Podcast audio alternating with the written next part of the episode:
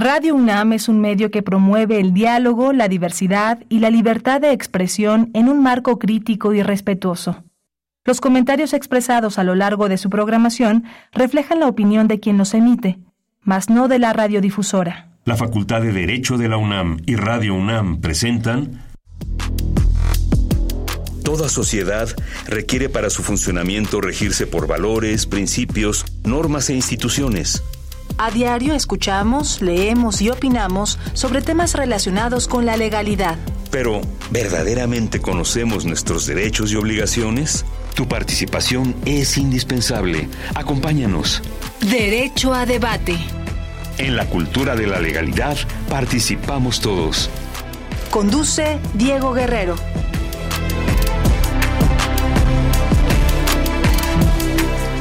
Hola, ¿qué tal? Muy buenas tardes, bienvenidas, bienvenidos a Derecho a Debate. En la cultura de la legalidad participamos todas y todos. Mi nombre es Diego Guerrero y como cada martes les agradecemos que nos sintonicen por el 96.1 FM. Estás en Radio UNAM. El día de hoy, bueno, me acompaña en la conducción Francisco Rubio Molina, quien es egresado, licenciado en Derecho por la Universidad Nacional Autónoma de México y actualmente estudia la maestría en la Facultad de Derecho de la UNAM y es becario de CONACID. Bienvenido, eh, Francisco. Qué gusto tenerte el día de hoy aquí en los micrófonos de Radio UNAM. Hola, muy buenas tardes a todos los que nos acompañan en, en la emisión del programa del día de hoy. Quiero agradecer la oportunidad por el espacio al doctor Diego Armando Guerrero y a quienes nos acompañan eh, en esta emisión. Bueno, pues también vamos a presentar a nuestro invitado que nos acompaña el día de hoy, el maestro Raimundo Espinosa Hernández, quien es titular de la Unidad de Asuntos Jurídicos del Consejo Nacional de Humanidades, Ciencias y Tecnologías. Bienvenido, Raimundo. ¿Qué tal, Diego? Buenas tardes, muchas gracias por la invitación, un gusto. Y bueno, antes vamos a platicar precisamente, nos gustaría que nos dieran una, una introducción nuestro invitado sobre el tema que vamos a abordar el día de hoy, estos mitos y realidades de CONACIT. ¿Qué sabes sobre el tema? Bueno, eh, para entrar en contexto, eh, se creó el, la nueva ley general en materia de humanidades, ciencias, tecnología e innovación. El decreto salió publicado en el Diario Oficial de la Federación el 8 de mayo de este mismo este año y bueno, alrededor de ella han surgido distintas eh, interrogantes, preguntas, eh, incertidumbre por parte de todos los que los que nos encontramos en, en, en la investigación y en el posgrado. Bueno, pues vamos a escuchar las voces universitarias que sabe, que conoce nuestra comunidad, las dudas que tiene nuestra comunidad sobre el tema que vamos a abordar el día de hoy. Y regresamos a los micrófonos de Radio NAM. Estás en el 96.1 FM. Esto es Derecho a Debate. Las voces universitarias.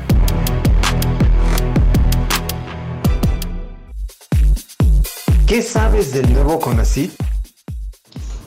Pues no es como que sepa mucho lo nuevo que implementaron, pero sí sé que son becas de ciencia que se les da a los mexicanos y a las mexicanas. También sé que tienen un programa que es para personas marginadas, bueno, grupos marginados, como lo son las madres de familia que dejaron sus estudios este, inconcluidos y que tienen uno o más hijos.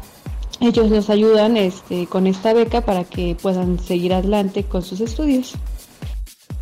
Realmente no sé mucho al respecto sobre qué es el nuevo sistema por el que se maneja el CONACIT, pero tengo que entendido que el CONACIT es este sistema de becas que apoya principalmente a las ciencias eh, en México, a las investigaciones, y opino que espero en esta nueva temporada apoyen un poco más a las ciencias y humanidades, ya que estas a veces se ven un poco rebasadas por, por el apoyo a las becas, principalmente de investigación, este, científica como de la salud, como química, industrial. Entonces, espero que en este nuevo periodo apoyen un poco más a las ciencias sociales y a las humanidades con las becas. Ah, según yo, el CONACYT es un organismo que apoya a la investigación a través de, a través de becas. No sé mucho cómo sea el nuevo sistema que maneja el CONACYT, pero tengo entendido que se especializa mucho en dar becas, tanto a alumnos de, ciencias, de investigación, como a comunidades o grupos marginados que históricamente se presentan excluidos. Síguenos en Instagram, Facebook y Twitter como Derecho a Debate.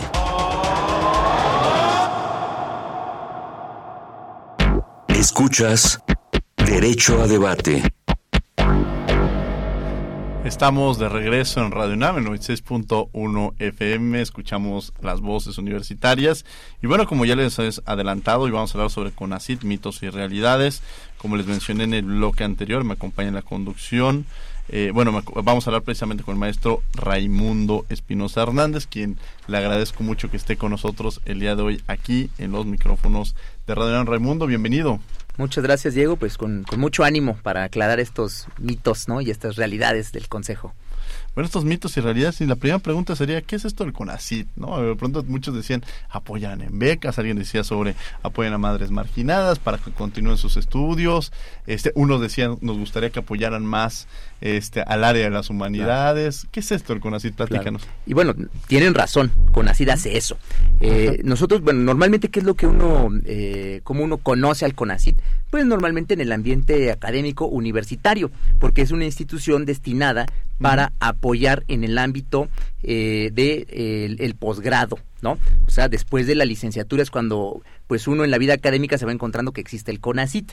Eh, sin embargo, el CONACIT no solamente da becas, esa es la idea, pues digamos, generalizada que uno tiene cuando escucha hablar del CONACIT, pero no solo da becas, esa es una de las formas que apoya, es una de las más importantes porque es una que directamente le llega pues al conjunto de la comunidad de humanidades, ciencias, tecnologías, ¿no? Que es la beca.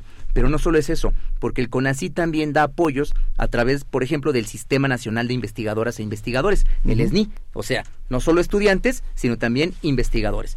Pero no solo es eso, el CONACIT también es responsable de financiar, de apoyar proyectos de investigación en ciencias, ciencias naturales, ciencias sociales, también ahora en humanidades, ¿no? Ya muy de forma muy destacada y también proyectos de desarrollo tecnológico y de innovación que están muy vinculados pues con dinámicas de emprendurismo, ¿no? Eh, también el CONACID hace eso. Pero no solamente eso. Resulta que el CONACYT también es, eh, es el organismo público descentralizado especializado en temas de ciencias, tecnologías, humanidades eh, e innovación, pero también es la instancia especializada de asesoramiento para el Ejecutivo Federal, para toda la Administración Pública Federal y para otras instituciones que hagan convenios con el Consejo.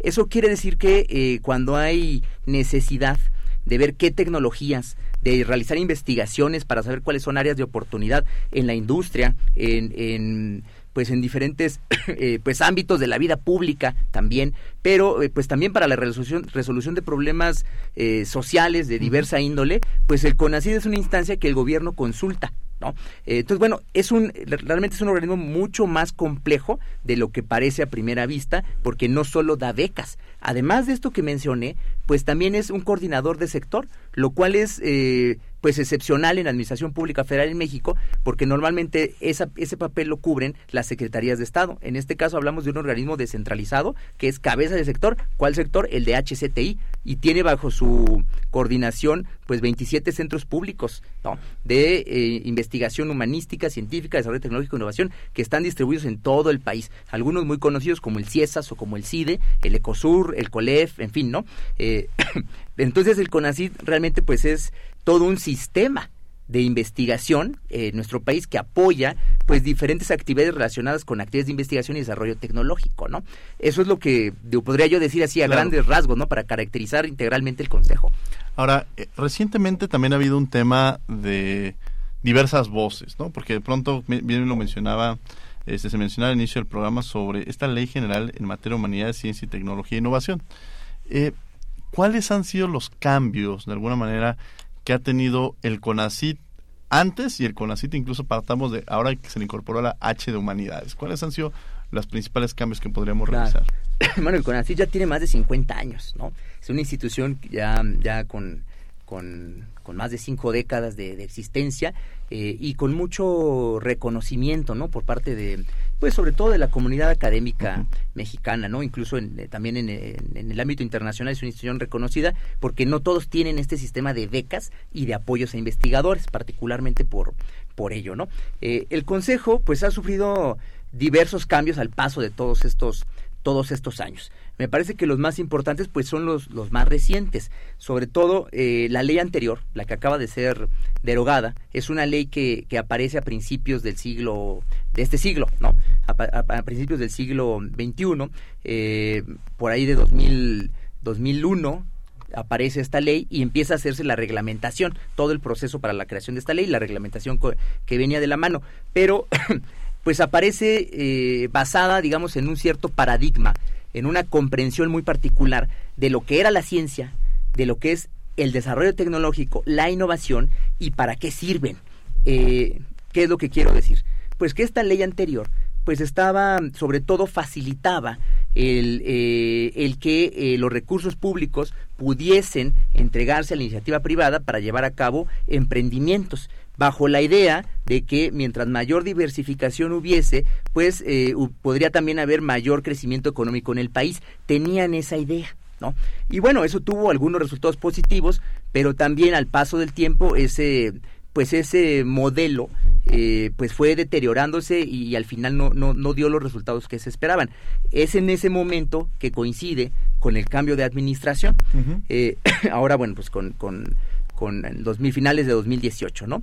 Eh, cuando nosotros entramos al, al CONACIT, pues nos percatamos, ¿no? De cuál era la, la situación y, cuáles eran los resultados que se habían dado con base en la anterior ley y se hizo, nos pareció necesario, indispensable, pues impulsar una transformación institucional del CONACIT, una, un cambio en, las políticas que estaba llevando a cabo el CONACIT, pero también sabíamos que eso requeriría un cambio del marco normativo. ¿Eso qué quiere decir? Pues que se tenía que emitir una nueva ley con principios distintos, basada en un paradigma eh, diferente, que en principio, por ejemplo, pues pudiese incorporar las humanidades con toda claridad no solamente las humanidades como disciplinas, sino una visión humanística de la ciencia y del desarrollo tecnológico. Pero también pues eh, nos parecía muy importante dejar atrás una cierta visión de la, de la ciencia como mercancía y más bien insistir en el derecho humano a la ciencia, la ciencia como derecho. Como la posibilidad de participar en los procesos de investigación, de desarrollo tecnológico, pero también la posibilidad de cualquier persona, no solamente los académicos y profesionistas, cualquier persona de acceder a los beneficios del desarrollo científico y tecnológico. Entonces, bueno, eso requirió pues realmente darle la vuelta a la ley que teníamos que teníamos antes y se hizo necesario finalmente pues expedir completa de manera integral una nueva una nueva legislación que ha marcado pues los cambios que, que, se han hecho en esta en esta administración, ¿no? Este cambio de paradigma. Francisco Rubio, que me acompaña el día, en la, el día de hoy en la conducción adelante. Bueno, pues eh, aquí el tema principal sobre... Eh, se, se, preguntaba mucho si iba a desaparecer como tal el CONACIT, si esa, esa eh, la cuestión de becas, si se iba a, a, a, quitar, cómo se iba a regular y cuáles iban a ser los medios para pues atender a esta, a esta nueva realidad. Claro, sí, en, un principio hubo mucho este rumor, diría yo, que pues realmente sí está muy bien el, nombre, pues es un mito. Eh, al principio pensaban que desaparecía el CONACIT. Yo me quedé también esperando que, pasara, estaba yo en mi oficina y dije, ¿en qué momento vamos a empezar a desaparecer, no? Eh, por supuesto eso no iba a suceder. ¿Qué es lo que pasa? Bueno, pues hay que llevar todo un proceso de transformación de la institución y eso tiene pues implicaciones jurídicas, sobre todo porque íbamos a modificar el nombre era Consejo Nacional de Ciencia y Tecnología y pasó a ser Consejo Nacional de Humanidades, Ciencias y Tecnologías, ¿no? Así en, plural. Eso, pues, eh, cuando uno lo ve, eh, dice, bueno, lo escucha, pues no hay, parece que no hay mucho cambio, pero realmente reconocer las humanidades de manera expresa, por un lado, y por el otro, la pluralidad del conocimiento en las ciencias, las tecnologías, las propias humanidades, sí era un paso muy importante. Formalmente, pues, implicaba hacer muchos cambios, eh, pues, en la normativa, porque, pues, el nombre está en todos lados, ¿no? Entonces, mucha gente decía, no, es que desaparecerá el CONACIT. No, no desapareció el CONACIT, cambió de nombre, pero además el CONACIT que sigue siendo la misma institución, los mismos derechos, las mismas obligaciones que estaban ahí, pues se siguen, las seguimos ejerciendo, seguimos cumpliéndolas. Eh, el CONACIT se fortaleció. ¿Por qué? Porque esta ley le dio un marco jurídico que no tenía. Voy a decir un ejemplo. En la anterior ley no estaba regulado el Sistema Nacional de Investigadores. El Sistema Nacional de Investigadores estaba regulado en un reglamento. ¿no? Y los principios no estaban claros, se podían mover eh, pues a discreción. Ahora el Sistema Nacional de Investigadoras e Investigadores está regulado en la ley y hay una serie de principios y procedimientos que se deben respetar y que son el mínimo para operar el, el, SNI. Lo mismo pasa con el tema de las becas. No había una regulación eh, concreta eh, y, más detallada sobre eh, el otorgamiento de esos apoyos para los estudiantes de posgrado. Ahora sí lo hay. Junto con eso, pues otros temas como el Sistema Nacional de Centros Públicos de, de Investigación, pues no existía se había previsto en la ley anterior y durante 10 años no se expidió nunca la normativa correspondiente. Nosotros, bueno, en esta ley ya se contempla un capítulo específico para este tema y así muchos otros que, que no estaban eh, ni reconocidos expresamente en la legislación anterior, ni regulados, ahora sí, están reconocidos, están ordenados, están regulados y eso le da, me parece a mí, pues un sustento más sólido a las actividades que realiza el Consejo y a los apoyos que brindamos a la comunidad de HSTI del país, ¿no? 55 55 23 54 12 55 55 23 76 82 son nuestros teléfonos para que nos hagan llegar dudas, preguntas del tema que estamos abordar, abordando el día de hoy, precisamente hablando sobre CONACIT, sobre este derecho a las ciencias, tecnologías y humanidades, precisamente sobre la ley general en materia de humanidades, ciencias y tecnologías, eh, e innovación que la verdad es que nos lleva sobre estos mitos y realidades que hay en torno a la misma. Francisco Rubio me acompaña el día de, hoy en la conducción adelante. Muchas gracias. Eh, pasando al número dos, ¿qué es lo que busca esta nueva ley eh, que cabe decir que es la primera este, con esa característica de, de humano, ¿no? Y además es la primera ley general.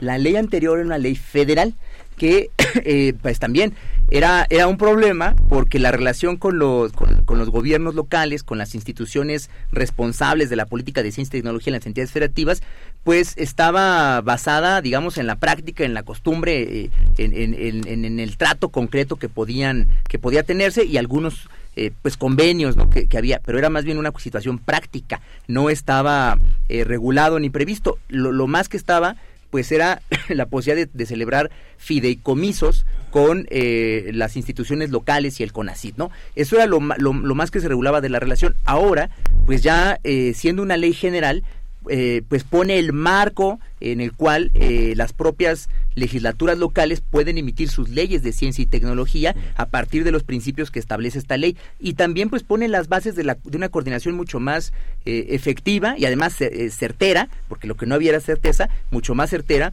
entre los gobiernos locales y el gobierno federal en los temas de ciencia, ¿no? Eso por un lado. Y además, bueno, el tema de la, de la H que, que mencionas, pues es muy importante. No es que antes no hubiese becas para estudiantes de las disciplinas que identificamos como humanísticas. No es que antes no se reconocieran a investigadores de humanidades en el SNI. Lo que pasa es que no se le daba la relevancia que tienen las humanidades como disciplinas específicas frente al conjunto de las ciencias. Incluso al interior de las ciencias, pues lo que siempre prevaleció y tienen mucha importancia y, hay una gran tradición en nuestro país y que bueno, pues eran las ciencias, digamos, naturales. Las ciencias sociales aparecían pues en segundo lugar y como complemento y las humanidades pues todavía más rezagadas. Lo que hemos tratado de hacer pues es eh, llevar adelante una política mm, eh, que promueva la equidad en los apoyos a las disciplinas, ¿no? Para que las humanidades tengan eh, el apoyo que necesitan y puedan también pues ser visibilizado el gran trabajo que se hace, los resultados que da para el conjunto de la sociedad, lo mismo que las ciencias sociales y en las ciencias naturales, ¿no?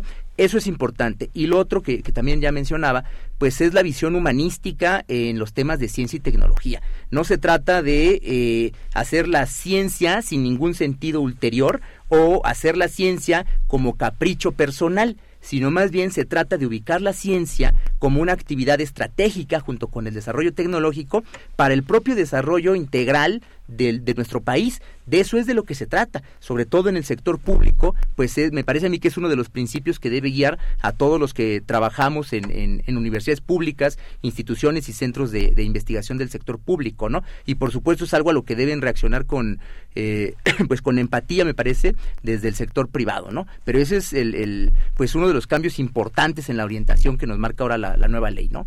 Nos pregunta Eduardo Fernández de la alcaldía Coyoacán, de 21 años, y yo quedaba muy aparejado. Mencionábamos que Francisco es becario CONACIT y él pregunta quiénes pueden solicitar una beca de CONACIT, cómo pueden solicitarla y quizá también entrar después a esta parte quiénes, qué académicos, como tú ya lo mencionabas, en el Sistema Nacional de Investigadores, cómo ingresan, cuáles son los mecanismos que se dan a cabo, ¿no? Bueno, eh, las becas que da el CONACIT son becas de posgrado ¿no?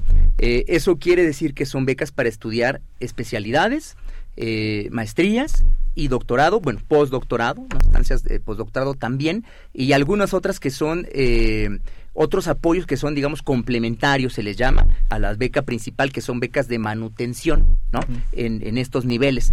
Eh, también sucede ahora que, eh, pues, el CONACYT, esta administración, estuvo pugnando por hacer eh, realidad la gratuidad eh, de eh, la educación que dan eh, los centros públicos de investigación que están coordinados por el propio Consejo. Entonces, bueno, también los estudiantes que cursan licenciatura, no solo posgrado, sino licenciaturas en los centros públicos, pues eh, no se les cobra ningún servicio ni ninguna colegiatura de, ningún tipo a los, a los estudiantes, ¿no? Ahora, ¿quiénes pueden recibir la, la beca? Salvo el caso excepcional de los estudiantes de licenciatura de los centros públicos, coordinados por el CONACIT, el resto son, eh, pues, estudiantes de posgrado. ¿Qué es lo que se requiere? Ser admitido en un posgrado. Si tú eres admitido en un posgrado, claro, hay diferencias entre posgrados de, del sector público, de universidades públicas y universidades privadas, pero bueno, en general, digamos, los de, los de las universidades públicas, si tú eres admitido en un posgrado, lo que tú tienes que hacer es eh, darte de alta en el sistema del CONACID, presentar la documentación que te acredita ya como, como miembro de un programa eh, de posgrado en una universidad eh, pública, en fin, pre presentarlo, y entonces el CONACID pues ya entabla el diálogo con, con, el estudiante que va a ser becario, que solicita la beca, eh, y es el propio CONACID y, el, eh, y, la persona quienes llevan adelante los trámites que se requieren hasta llegar al, a, digamos, al, al, momento feliz que es el depósito de la beca, ¿no? eh, del monto de la beca que, que, se les entrega. Ya no hay intermediarios. Anteriormente participaban las coordinaciones de los posgrados, ahora ya no. Las coordinaciones, bueno, tienen sus propias funciones, pero ya no son mediadores entre el CONACID y los becarios. Entonces, ¿qué necesitan? Solamente estar inscrito en un en un posgrado de universidad pública, eh, entrar al sistema del CONACID, registrarse, cumplir con el proceso que viene ahí, que es muy sencillo, y con eso el CONACID pues los toma ya como becarios y los deposita pues por el tiempo que duren la, la, los estudios, ¿no? Bajo pues el marco regulatorio que establece el propio Consejo. Francisco Rubio, adelante.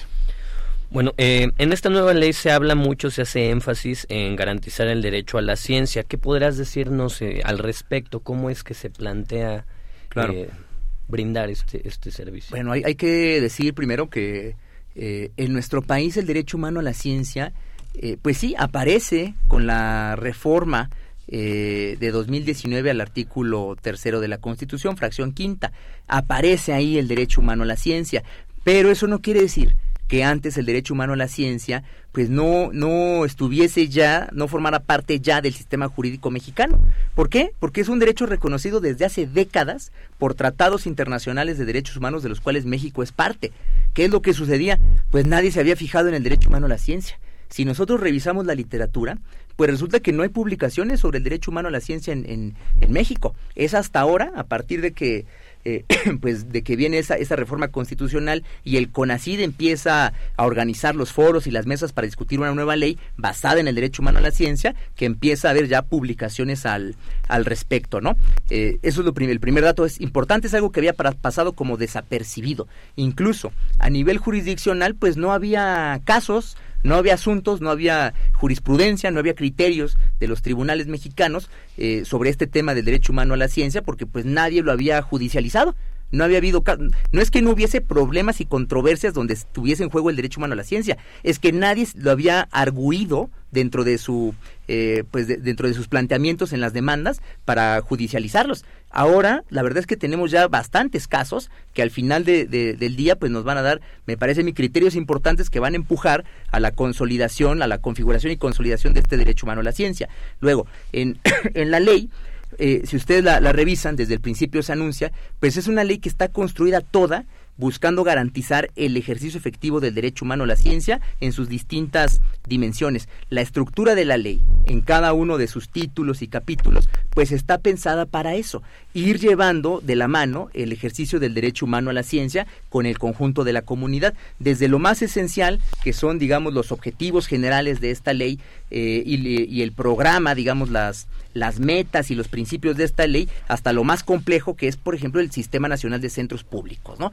De ahí nos va llevando de la mano, pasando pues por el conjunto de programas de apoyo del CONACYT o la organización del propio Consejo Nacional o la relación con los gobiernos locales, en fin, todo está pensado para avanzar el derecho humano a la ciencia en, en digamos, en, en sus dimensiones fundamentales. El derecho de cualquier persona a participar, sea profesionista o no de la ciencia, o sea, académico no, no importa cualquier persona tiene derecho a participar en procesos de generación de conocimiento, procesos de investigación científica, incluso de desarrollo tecnológico.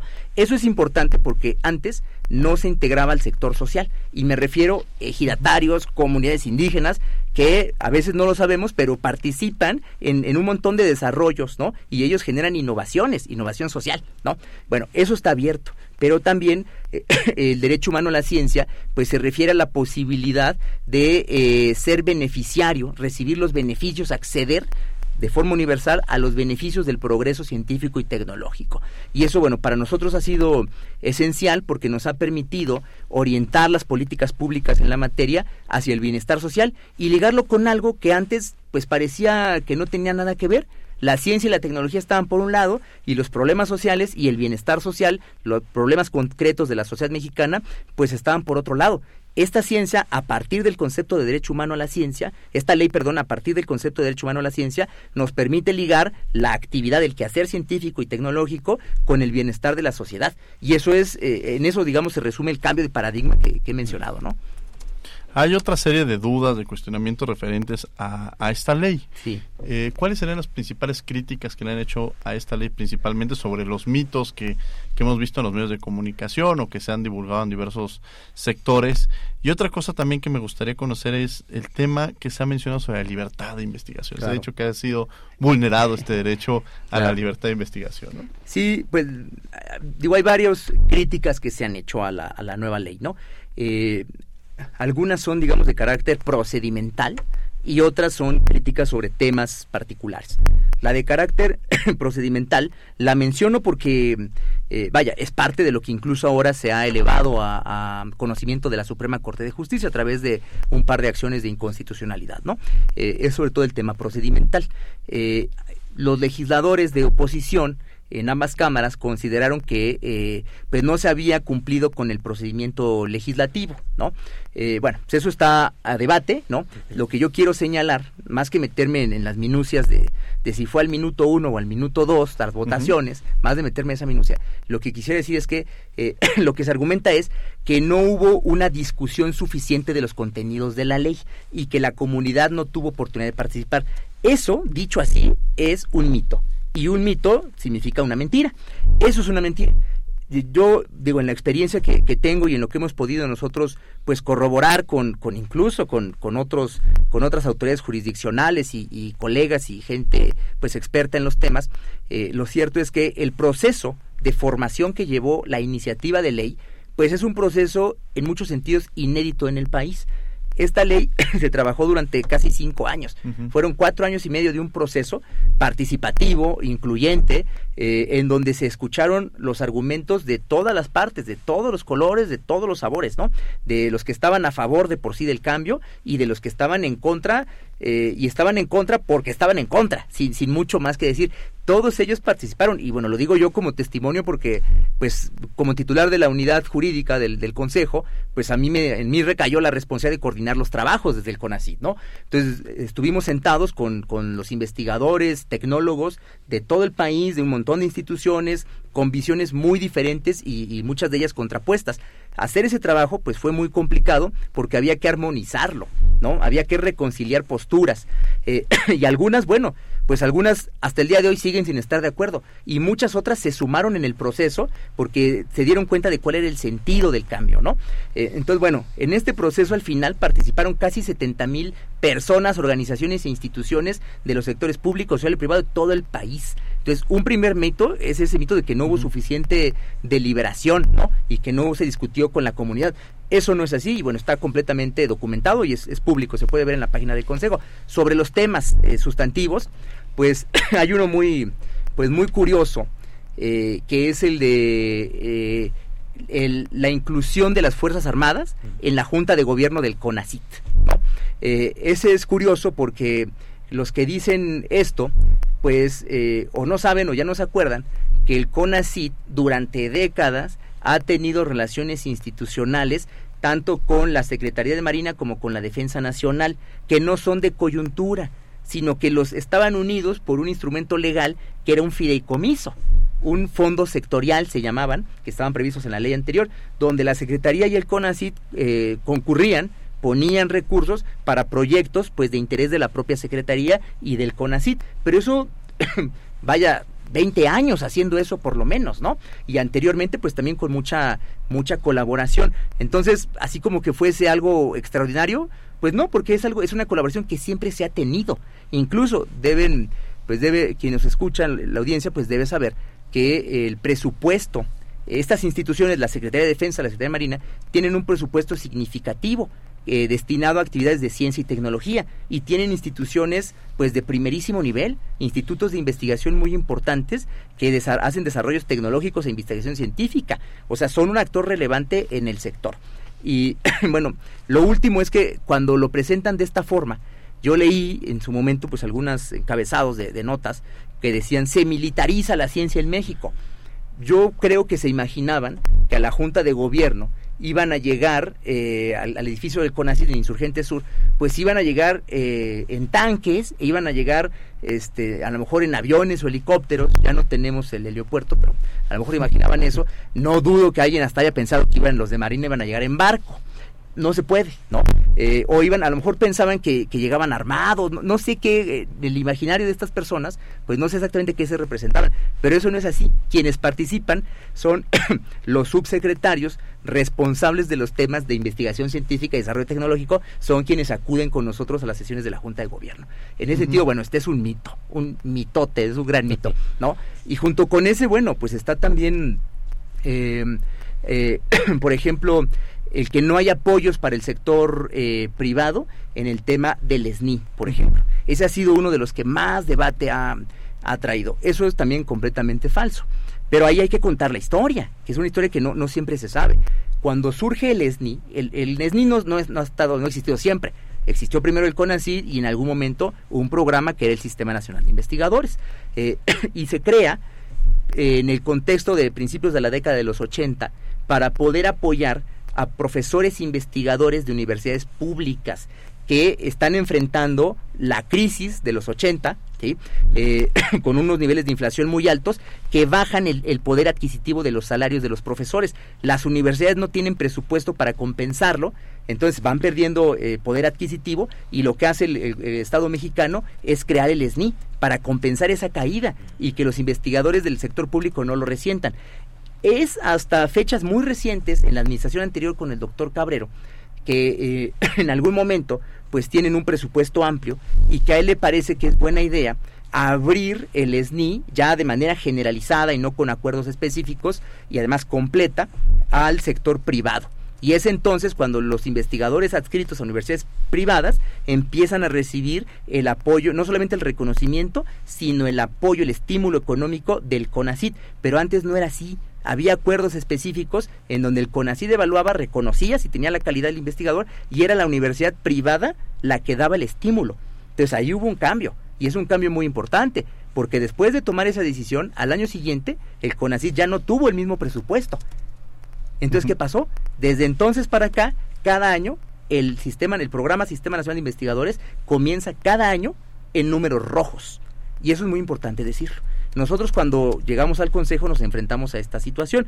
Por eso, si ustedes revisan el artículo correspondiente en esta nueva ley, pues verán que sí, sí se reconoce al sector eh, privado, pero se establece ahí la posibilidad de que este reconocimiento sea a través de un convenio, donde las universidades privadas se comprometen a hacer lo que siempre hicieron, que es eh, dar ellos el estímulo económico. ¿Por qué? Porque no es el mismo tratamiento que se le da a las universidades públicas que las universidades del sector privado. Las del sector privado son empresas, Las universidades públicas no tienen esa naturaleza, ¿no?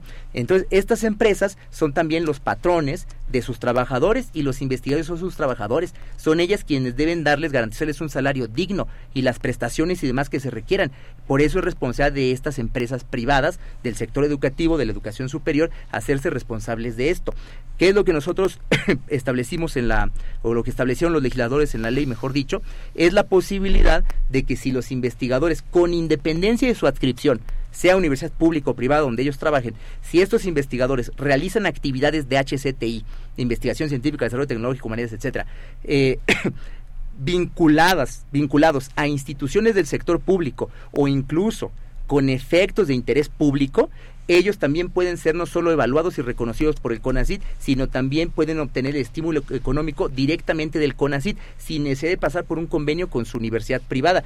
Esto la verdad es que abre por completo el, el, asunto, resuelve el problema y, y, nos hace ver pues que es un mito esto de que el CONACID no apoya a investigadores del sector privado. Al contrario, la posibilidad que tenemos hoy en la ley no, no es, eh, está en la ley, no depende de la decisión de una autoridad del Consejo, no es un simple convenio, está en la ley y es algo a lo que pueden apelar los investigadores de privadas y qué ha sucedido. Esto ya ha pasado y es un artículo que ya este año pues los hemos, lo hemos aplicado en gran cantidad de casos, ¿no? Ese es otro mito importante en la parte sustantiva de la ley sobre esta parte de la libertad de, investigación, mm. un poco para, claro, quienes nos escuchan. Claro, claro. A ver, ¿qué es lo que, qué es lo que sucedía? Se, se entendía, y esto reconstruyo un discurso con el que nosotros nos encontramos, ¿no? Cuando, cuando llegamos a esta administración del Consejo. Y que, bueno, la, doctora fue muy clara en, en, eh, dar, eh, digamos, en definir la, política que tomaría el Consejo Nacional. Eh, nosotros nos encontramos con la idea de que, pues, había que los recursos que se tenían, que eran recursos públicos, pues había que distribuirlos y que mientras más se distribuyeran, sería mejor y que todos de alguna u otra manera pudiesen alcanzar. Claro, algunos alcanzaban más que otros, con lineamientos que no siempre eran muy claros, pero bueno, la idea era distribuir el, recurso para que todos pudiesen hacer lo que mejor eh, les parecía que, había que hacer. Eh, solamente que eh, pues nos encontramos con un problema no solo la pulverización de los apoyos, que estaban regados en un montón de proyectos más grandes o más chicos, para un montón de actividades que eh, pues muchas veces las concluían, muchas veces no, o sea, había proyectos que no eran ni técnica ni administrativamente viables y se tuvieron que terminar antes, ¿no? Eh, pero además de eso, tenemos el problema del recurso, son recursos finitos, no, no se les puede dar el recurso a todos, nunca alcanza para todos, siempre se va a requerir más. Eh, y este recurso público, pues había que utilizarlo de otra manera. No, no solamente distribuirlo bajo el presupuesto de que así eso respaldaba el crecimiento económico del país, sino que había que distribuirlo de una manera racional, de una manera estratégica. Ahí es cuando aparece la idea, el concepto este de la agenda nacional una agenda nacional de humanidades, ciencias, tecnologías e innovación que establezca pues grandes líneas de investigación en ciencias, en humanidades, también de desarrollo tecnológico en proyectos con incidencia social, ¿sí? Eh, ¿Para qué? Para garantizar que parte de los recursos que tiene el CONACID eh, como parte de su presupuesto para distribuirlos eh, y apoyar a investigadores y tecnólogos, pues se distribuyera precisamente, se garantizara que, que llegaran a proyectos encaminados a resolver los grandes problemas nacionales, ¿no? Esta situación que a mí me parece eh, pues comprensible, ¿no? Me parece eh, pues lo más racional es la responsabilidad de un gobierno eh, administrar el recurso del pueblo, ¿no? Y administrarlo bien. bueno, esta situación es la que en algún punto algunos consideraron que podría violentar o violentaba la libertad de investigación. Porque entonces decían ellos, yo que hago investigaciones en un campo que no está contemplado como estratégico, como prioritario, pues ya no voy a tener apoyos del CONACYT. Eso es falso. en esta ley, cuando uno la revisa, podemos darnos cuenta de que está la obligación de garantizar los apoyos a lo que se conoce como ciencia de frontera. Entonces, todos estos investigadores que realizan pues investigación eh, eh, pues experimental, ¿no? Investigación, digamos, eh, en los laboratorios, pues pueden seguirla llevando a cabo y van a recibir también apoyos por parte del CONACYT, además o con independencia de los apoyos que reciban de sus propias instituciones, públicas o privadas, y de otras becas y financiamientos que puedan recibir de terceros, con independencia de eso. Y el CONACYT no prohíbe que, que lleven a cabo eh, las investigaciones que les parezcan a ellos oportunas, pero el CONACYT tiene que garantizar que además de ese apoyo para ciencia de frontera, también haya un apoyo específico para proyectos, digamos, estratégicos, que es lo que se conoce ahora como los, los PRONACES, ¿no? Eh, los programas nacionales estratégicos del CONACIT son grandes líneas, son 10 grandes líneas de investigación sobre temáticas de relevancia nacional que son problemas concretos de la sociedad mexicana. A mí me parece que eh, cuando uno ve esto, y, y lo podemos encontrar en la ley, pues no hay ninguna contradicción, al contrario, es, están en armonía y es un complemento, porque no se está dejando de dar los recursos que son escasos ni a unos ni a otros. Solo se garantiza que unos temas que antes no se tomaban en cuenta, ahora se tomen en cuenta y tengan pues el apoyo que requieren pues para ayudar al país. De eso es de lo que se trata. Por eso también pues me parece absurdo estos reclamos por la libertad de, eh, en contra, porque el CONACYT actúa contra la libertad de investigación. Me parece que hay otros incidentes que suceden sobre todo al interior de las universidades, donde se imponen proyectos, se imponen condiciones que sí son violatorios de la libertad de investigación. Afortunadamente para los investigadores que han padecido y padecen esto, pues ahora tienen esta nueva ley a la cual pueden apelar para defender su derecho humano a la ciencia, porque lo que lo que cuando les constriñen su libertad de investigación, también constriñen una dimensión del derecho humano a la ciencia. Ahora tienen la ley que los respalda. Entonces yo creo que es un mito. Otra de las cosas que, que, hemos vislumbrado también, a ver, un poco platicarnos, hemos visto las becas, hemos platicado sobre estos mitos y realidades. Entiendo que se puede ser candidato, es ni uno, es ni dos, es ni tres y emérito, ¿no? O sea, llegar al emérito. ¿Quiénes se quién, ¿Entre quiénes son los que evalúan? Porque podrían decir, ¿sabes qué es? Que yo no estoy de acuerdo porque quien me está evaluando este Raimundo, ¿no? En un y entonces Raimundo está evaluándonos a los que nos dedicamos a las... ¿Quiénes son los que evalúan? ¿Cómo se evalúa? este ¿Cómo se ingresa? Esta parte que, que ya hemos platicado, pero quizá para retomarla para quienes nos escuchan. Y también recientemente presentaron eh, que creo que es muy importante, este se, se, presentó hace un par de semanas los resultados de, esto, ¿no? Entonces, quizá habrá unos que digan, oye, yo considero que soy es ni tres, oye, pero apenas acabas de, acabas de, eras para candidato, tú ya crees que tienes claro. ni tres, o sea, se puede impugnar, qué pasa si impugnas, todo este tipo de cosas muy importante. que son importantes. ¿no? Muy, muy importante la, la, la pregunta. Eh, bueno, eh, cualquier persona que eh, esté ya llevando adelante una carrera digamos, esto es para investigadores profesionales, ¿no? Uh -huh. Que estén ya encaminados, ¿no? Que estén ya recorriendo ese, ese camino, eh, pues puede hacer su solicitud para entrar al SNI, incluso, incluso sin el doctorado, porque se puede hacer la excepción. Uh -huh. Pero eso no es común, o sea, ya es muy difícil que alguien sin doctorado pueda entrar al SNI, pero antes sí pasaba.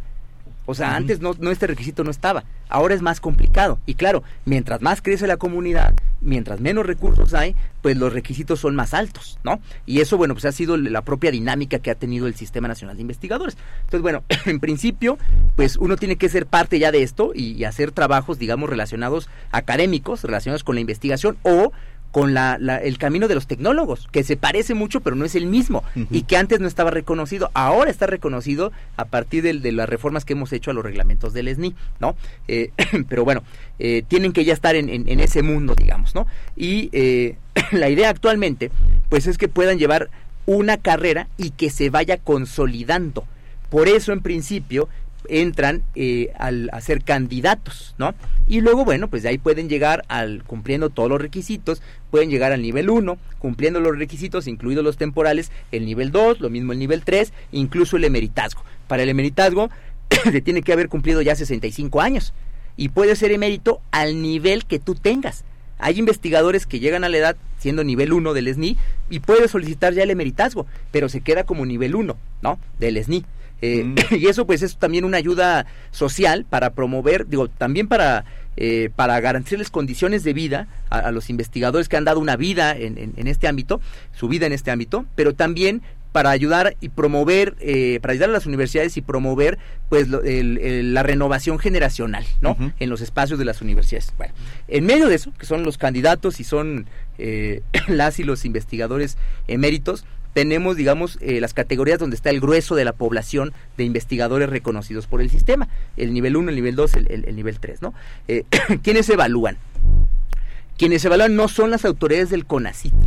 Sería imposible. Es una masa gigantesca. El SNI creció eh, enormemente durante esta administración. Eran cuando llegamos alrededor de 30 mil. Ahorita ya van este, por más de cerca de 40 mil, ¿no? O sea, es una población que creció muchísimo estos en, años recientes y es imposible, sería imposible para las autoridades del CONACID llevar a cabo las evaluaciones. Además de que las autoridades del CONACID son servidores públicos, no son expertos en los temas. Lo digo porque a veces la gente tiene la idea de que es el CONACID el que evalúa. No, CONACID, ¿qué es lo que hace?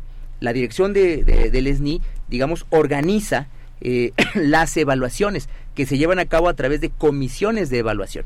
Estas comisiones de evaluación pues están formadas por lo que se dice en el argot por pares. O sea, son otras y otros investigadores de las materias que conocen los temas de quienes se van a evaluar, quienes emiten los dictámenes, ¿no? Anteriormente, las, eh, las evaluaciones eh, las hacían, bueno, los evaluadores eran eh, designados por una asociación civil, pues que no formaba parte del CONACIT, pero ellos hacían ese trabajo por el CONACIT. Esto, pues a nosotros nos pareció escandaloso y terminamos esa, pues esa situación, eh, pues anómala, ¿no? Y ya ahora, más bien, ¿qué, ¿cuál es el mecanismo?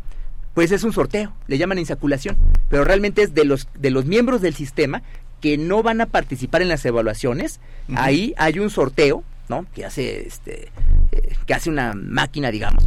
Es un sorteo ¿no? que aleatoriamente selecciona miembros de las comisiones por cada una de las áreas que, constituyen el SNI. Son ellos quienes evalúan. Luego se dividen en, en, subcomisiones según especialidades y luego ahí mismo pues puede haber 8 o 10 subcomisiones pues dependiendo la cantidad de solicitudes. ¿no? Normalmente lo que, lo, que, lo que están haciendo ahora en los últimos procesos es que dos investigadores eh, trabajan de manera conjunta y ellos revisan una cierta cantidad de expedientes. Se reparten todos los expedientes entre todas las comisiones y subcomisiones de todas las áreas y entonces a la pareja le toca un cierto número y ellos son los que van evaluando, cada uno por separado y luego, bueno, pues ven si hay contradicción. Si van en el mismo sentido, normalmente se mantiene el sentido en la plenaria, ¿no? Si van en sentido contrario, eso requiere pues que entre la plenaria la, comisión en pleno para revisar el expediente. Y entonces es ahí donde ya el conjunto de los investigadores que forman parte, pues deliberan si es oportuno que ascienda, que no se mueva o que incluso eh, que baje. Ante los resultados, cuando son cuando no son favorables, pues procede hay un recurso de impugnación. Si hay una impugnación, hay un recurso por el cual uno puede pedir que se revise la resolución, ¿no? Esta resolución la da el Consejo General del SNI, que ese sí está formado por eh, autoridades de Secretaría de Educación, del propio Consejo, y son ellos quienes toman, y otras, eh, quienes toman la determinación de aprobar los dictámenes de las comisiones. Cuando los resultados son favorables, se puede impugnar esa decisión del Consejo General del ESNI, y hay que argumentar muy bien, ¿no? Oye, a ver, tú me dijiste, yo pedí tres, eh, y me diste el dos, me mantuve en dos, pero tú dices que yo no produje esto, esto, y no es cierto, si lo produje y lo, y lo anexé y está en el punto tal, tal, tal, tal, tal, tú dices que no tengo una línea consolidada de investigación, pero sí la tengo, aquí están mis publicaciones, mi trabajo, los cursos que yo tomé, en fin, tú tienes que poner en evidencia lo que la comisión quizás no, no, no advirtió en un principio. Y con eso, bueno, pues normalmente hay, hay pues buenos resultados, ¿no? Para quienes participan. Claro, el gran problema todo esto tiene su complejidad, pero no es el gran problema. El gran problema en el SNI es el presupuesto, ¿no? Porque, como les dije, pues empezamos, gracias a, las decisiones de administraciones pasadas, pues empezamos cada año con un déficit significativo. Entonces, bueno, el problema es que en muchas ocasiones eh, pues no está seguro el cierre de el cierre de los años. O sea, hay meses de octubre a diciembre, a veces nos dicen en, el SNI, ya no vamos a poder pagar. ¿Qué es lo que sucede? Pues que eso afortunadamente está a la disposición donde las multas de los partidos que establece el INE, pues vienen para el CONACIT y eso es lo que permite compensar eh, y salir de los números rojos y terminar los años. Eso sucede, es, algo que hay que revertir, tiene que ver con este crecimiento tan grande que tuvo la población del, del sistema nacional del programa, eh, pero es algo que, que, todavía hay que pues trabajar más para darle un cierto orden. Ese es el, digamos, el, meollo del asunto, ¿no? Todo lo demás son cuestiones de procedimiento que eh, yo espero que nosotros en el CONACYT tengamos la capacidad de comunicar mejor para el conjunto de la comunidad, ¿no? Y que haya claridad sobre esto. Sobre las impugnaciones, si alguien impugna puede ahora sí que yo tengo SNI 3 y quiero impugnar, este, ¿no pasa nada o, entra una...? Si, si tú eras SNI 2 y ahora quieres subir a SNI 3 y entonces haces el proceso y el resultado es negativo, te mantuviste, en, te mantienen en dos, no, no te dieron el tres, te mantienes en dos, tú puedes impugnar el resultado, ¿no? Eh, tú no pierdes, el, en ese caso, tú no pierdes el nivel 2, te mantienes en el 2, pero entonces, este, pero bueno, tienes ahora que eh, ver si te pueden dar el 3. Donde se ve el, tema es en los que son candidatos. Si tú eres candidato y quieres nivel 1, no te dieron el 1, pero te dieron el candidato. Tú no eres candidato, sí. quieres nivel 1, ¿no? te dieron el candidato. No quieres el candidato y peleas por el nivel 1, te puedes quedar como el perro de las dos tortas, sin una y sin otra. Claro. Puedes perder el, ni te dan el nivel 1, pero el que ya el que ganaste también lo pierdes. Y la otra cara de la moneda, si eres candidato, puedes solicitar el próximo año otro nivel este, ingresar. Sí, claro, si tú consideras que ya en, en, el año siguiente tú cubres los requisitos que te piden para el nivel 1, tú puedes intentarlo, ¿no? Este, digo, también te la juegas, claro. pero este tú lo puedes intentar, ¿no? No, pues muy interesante. La verdad es que ha eh. sido este mucho el aprendizaje que hemos tenido sobre estos mitos y realidades. Francisco Rubio, muchas gracias por haber estado con nosotros. Muchas gracias a ustedes por la invitación y bueno, espero se hayan resuelto la mayoría de las inquietudes que tiene la comunidad universitaria. Muchas gracias, Raimundo. Muchas gracias, No, al contrario, Francisco, un gusto. Yo, la verdad, creo que, que, fluyó muy bien la conversación y espero que haya sido útil para, para todas las personas que nos escuchan. Muy, muy útil, sobre todo para saber y conocer. Desde luego, los invitamos todos los miércoles. Estamos en el canal 22, el canal Cultural de México, en Cultural Derecho, a las 5 de la tarde. Agradecemos a la Facultad de Derecho de Radio UNAM, en la coordinación de Renata Díaz Conti, María José López, asistencia, Mari Carmen Granados y Gisela Hernández, comunicación y difusión, María José López, Giovanni Mancilla y Dominique Eble, operación técnica, Arturo González, producción, Francisco Ángeles. No olviden que nos escuchamos de ley todos los martes. Esto fue Derecho a Debate y los dejamos con la programación musical de Radio UNAM. Incluye la discusión, pero no se pierdan el próximo tema en Derecho a debate. En la cultura de la legalidad participamos todos.